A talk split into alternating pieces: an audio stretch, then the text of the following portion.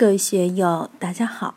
今天我们继续学习《禅说庄子天道天道自然的精美蓝图》第二讲“大道之序，体大而周”第六部分。让我们一起来听听冯学成先生的解读。此五墨者，须精神之运，心术之动，然后从之者也。所以前面的五条。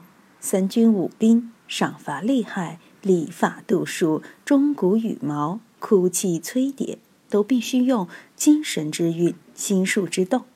本是什么？是精神，是心术。这是主人。如果没有主人运精神，动心术，这些花样还玩得起来吗？是玩不起来的。墨学者，古人有之，而非所以先也。君先而臣从。父先而子从，兄先而弟从，长先而少从，男先而女从，夫先而妇从。夫尊卑先后，天地之行也，故圣人取象也。天尊地卑，神明之谓也。春夏先，秋冬后，四时之序也。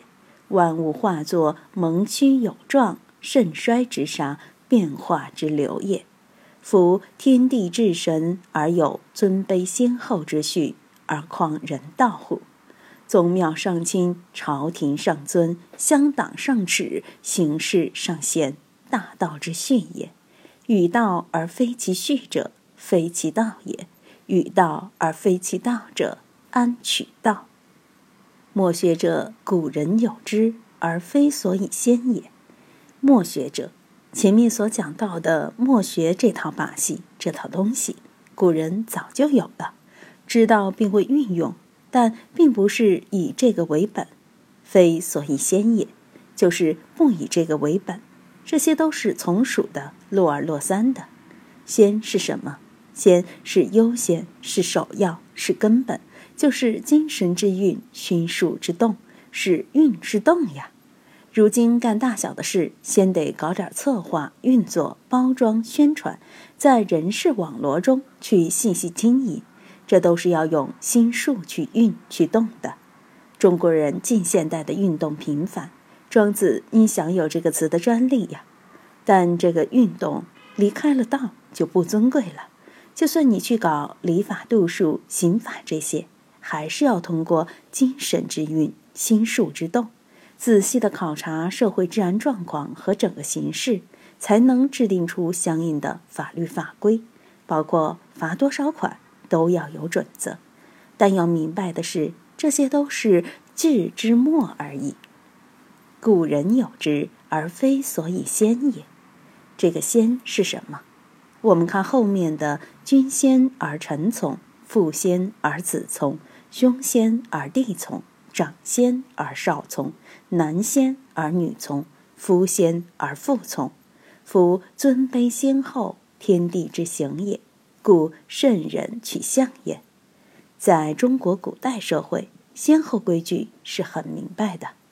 我们看人民大会堂开会，先后次序至今也是如此的。秩序稍有变动，外面的评论就来了。他就猜测你这里面又有什么动作，有什么变动。中国从古到今，尊卑长幼都有序。我在讲易经时，就经常讲位，讲知位守位的重要性。得其位就安，失其位就凶。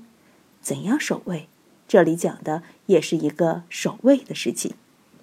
君先而臣从，当臣子的必须服从领导。做什么事情都是君王在先，臣子随后紧跟，父先而子从。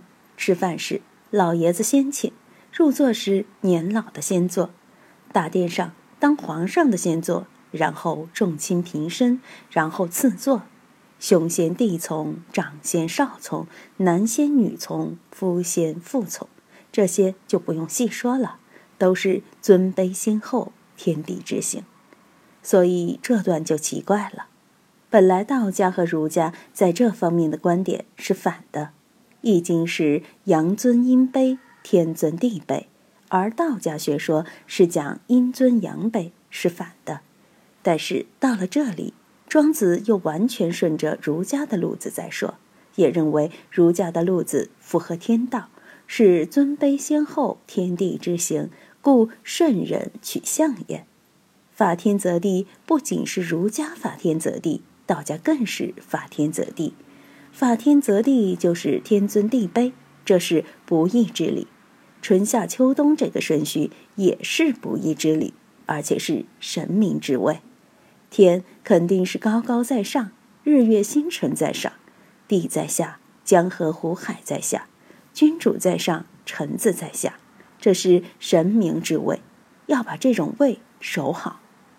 我们知道，古代中国是农耕为主的社会，一直很注重春夏秋冬四时运行，也就是春生夏长秋收冬藏这个顺序。这可是万物之序。如果没有春天的种，哪有秋天的收？所以这个序是不义之序。对中国古代农业社会而言，这是铁定的规律，必须是春夏先，秋冬后，万物化作蒙曲有状。当然，在宇宙之中，万事万物都生化而作，这里面的万物化作就蒙曲有状，就各有形状。蒙就是基因遗传密码，龙生龙，凤生凤，老鼠生儿打地洞。总之，万物是各行其类。为什么有类？因为有它的机能在里面。蒙曲有状，它的种类不一样，种类也可以说是蒙，于是才有万物之别。盛衰之沙，变化之流也。在学《道德经》时，我们就知道。物壮则老的原则，用佛教的话来说，就是生住异灭，万事无常。所以日中则仄，月满则缺。人过了青年，就壮年、中年，直到老年，这都是永恒的道理。所以要知盛衰消息啊。平常人自然而然的，然而当情感不对，或者牵涉到利益时，就有杀的感觉了。所以，《黄帝阴符经》说：“天发杀机，地发杀机，人发杀机。”为什么要用这个“杀”？它就很醒目，使你感到畏惧。如果不用这个“杀”，你只说四时运行，那就运行吧，没有紧迫感。他用了一个“沙”字，你一下就感到畏惧，畏惧后才能重视它。所以，盛衰之沙，变化之流也。对这个“沙”字。我们在前面讲过，就是衰减和差别，盛衰变化表现的就是衰减和差别的流动嘛。盛衰之变，也就是无常。三十年河东，三十年河西。有些领导同志昨天还在台上堂堂皇皇的做讲演、做报告，下午就双规了。对不起，一个跟头就栽下去，然后他这些盘根错节的利益关系网。一并请君入瓮，大家去背书。有的人今天生意做得很红火，账面上有几十个亿、几百个亿，突然金融危机来了，资金链突然断裂，一下从九重天落到十八层地狱。这几年我们看到的这种现象也不少，在金融界、企业界，我们看到好多啊。这样的人盛极而衰，而且。衰并不是缓缓慢慢的，今天三十度，明天二十九度，后天二十八度，通过一个比较平稳的衰退期，而是一个跟头一下子就跌到谷底了。这确实需要引起我们的警惕。基兆是什么？这个盛衰之沙，变化之流又表现在什么地方？这都需要我们好好去探究，特别是事业有成的人。要想持盈保泰，不明白这个道理怎么行？今天就读到这里，欢迎大家在评论中分享所思所得。我是万万，我在成都龙江书院为您读书。